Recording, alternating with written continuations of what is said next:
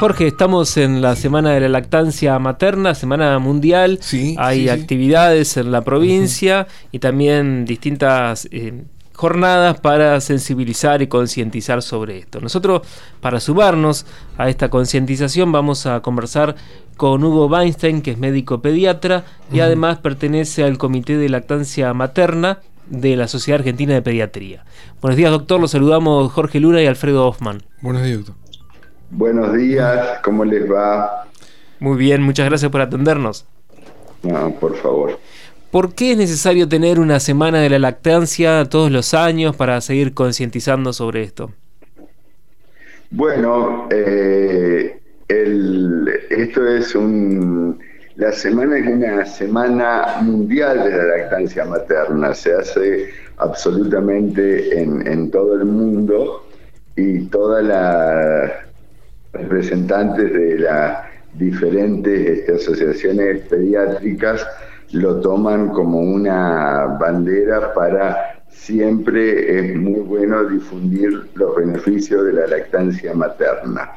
Este año el lema que tiene es la lactancia materna apoyando y educando, es decir, que uno está todo el tiempo tratando de servir para cómo es lo bueno de poder dar la lactancia.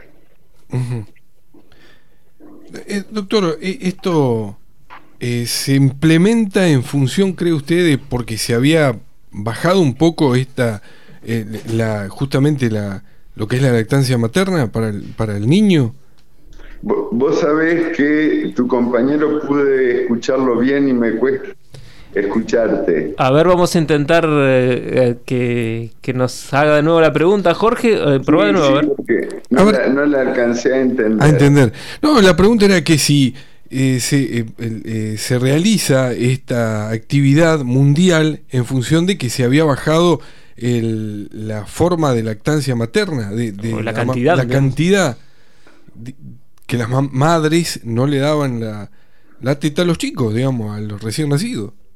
Sí, en, en realidad eh, hubo eh, una época donde la misma Academia Americana de Pediatría no aconsejaba la lactancia. Es decir, tuvimos un periodo en el cual eh, no, no estaba tan acompañado la, la lactancia. Eh, no nos olvidemos que acá nosotros competimos en un partido que vamos perdiendo por goleada contra toda la industria. Claro. La industria tiene muchísima fuerza Hola. Hola. qué pena, bueno, se todos los beneficios de la lactancia. Eh, inclusive en los últimos años se ha ido modificando y conociendo muchísimas más este, elementos. Yo cuando empecé la residencia de pediatría, nosotros creíamos que la leche era estéril, que llegaba estéril al intestino del niño. Y hoy sabemos que la leche, que es un tejido vivo, viene todo el tiempo con millones de bacterias, eh, inmunoglobulina, células madre, es decir, eh, realmente brinda montones, montones de elementos que la fórmula lo que va a tener es la posibilidad de que el niño aumente de peso, pero ninguna de estas otras cosas. Y ahí sí, Y- se y, puede eh, comparar. perdón, y, y la idea Sí. por eso es de que nosotros defendemos la lactancia, reconociendo por supuesto que no todas las mamás pueden amamantar, tienen el tiempo para poder hacerlo, eh, el trabajo ha cambiado mucho las posibilidades de todas las madres de permanecer más tiempo en la casa y amamantar. Este, es, es- es todo un desafío. Claro. Pero bueno, nosotros sabemos que lo que hagan las madres con respecto al amamantamiento en los primeros meses de vida lo va a acompañar para el resto de la vida. Claro. Y, se puede decir que los estudios demuestran que un niño que fue amamantado, digamos, con leche materna es más sano o se enferma menos que aquel que lo hizo con leche de fórmula. Sí, sí, sí, hay estudios que avalan que por supuesto eh, van a tener muchas menos infecciones respiratorias, muchas menos diarrea, las posibilidades de los cuadros eh, de enfermedades tipo diabetes, asma, todo esto ya está totalmente demostrado este, científicamente que las posibilidades de tener estos cuadros con el amamantamiento disminuyen.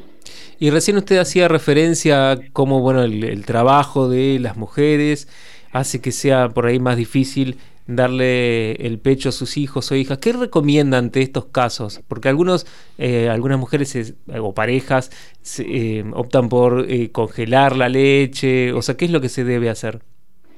Bueno, en realidad lo que se debe hacer va a ser lo que la familia pueda hacer. Sí. Este, pero sí, la leche perfectamente en aquellas mamás en el primer tiempo que están en la casa y que tienen una muy buena producción, se puede congelar, este, se coloca en el freezer y dura mínimamente tres meses guardada en el freezer. este, ¿Cómo se descongela? ¿Cómo, perdón? ¿Cómo, ¿Cómo hay que descongelarla? Muy bien, la, pregunta, descongelarla eh, se puede hacer dos cosas. Primero bajarla del freezer a la parte de la heladera donde hay menos temperatura y después este, la podemos o dejar que agarre... Ah, se cortó ahí. Doctor, no o eventualmente abrir el agua de la canilla, el agua caliente, para que este, agarre un poco más de temperatura. Lo que no está permitido es colocarlo en microondas este, y eventualmente, si no, a baño María, pero dejándolo a temperatura ambiente o calentándolo un poquito con agua ya es suficiente. Claro, y consumirla en ese caso sí enseguida después de descongelada. Sí, sí, sí, sí, sí, sí. Esa es la, idea. ¿Otra? La leche en la heladera puede estar entre de 4 a 8 días. Y en el freezer, 3 meses. Bien. Y también muchas eh, empresas o instituciones están optando por el lactario. Esto también es una buena opción. En, realidad lo que se están haciendo son los espacios amigos de la lactancia, donde en los lugares de trabajo se acondicionan para que las mamás puedan en ese lugar ir y extraer leche o eventualmente amamantarlos si es que les pueden llevar los niños. Claro. Eh, Se está tratando de que en la mayor cantidad de instituciones existan los espacios amigos de la lactancia. ¿Y cómo se está dando eso en nuestra región? Eh, bueno, ahora este, en Casa de Gobierno se ha abierto un lugar este, y hay otras instituciones donde esos lugares se, van este, abriendo y permitiendo que las mamás puedan sacar leche para poder dársela a sus hijos. Claro. Ahora, una pregunta más que, se me ocurre, que tiene que ver también con lo que uno ha vivido, ¿no? Este, eh, cerca en su familia. Hay mujeres que no, no pueden dar el pecho, ya sé porque le, porque le genera mucho dolor o porque han tenido o porque tienen mastitis. Este, en este caso, bueno, sí, no queda otra, digamos, que, que pasar a la leche de fórmula. No necesariamente. Nosotros cuando tenemos, por ejemplo, en el caso mío puntualmente en el consultorio, cuando ocurren, este, hay personas que se dedican específicamente al tema de lactancia, a los cuales nosotros derivamos a los pacientes para que les tomen todas las explicaciones para poder llegar a una lactancia exitosa y que muchísimas veces se logra. Y con respecto al tema de la mastitis, es un cuadro breve que este, muchas veces con antiinflamatorios y antibióticos eh, esto cede y, y no suspendemos la lactancia, continuamos con la lactancia. Eventualmente si hay un cuadro muy importante, la mamá está con mucho dolor o lo que sea, se corta, pero si no, muchas veces se puede transcurrir una mastitis sin necesidad de cortar el amamantamiento.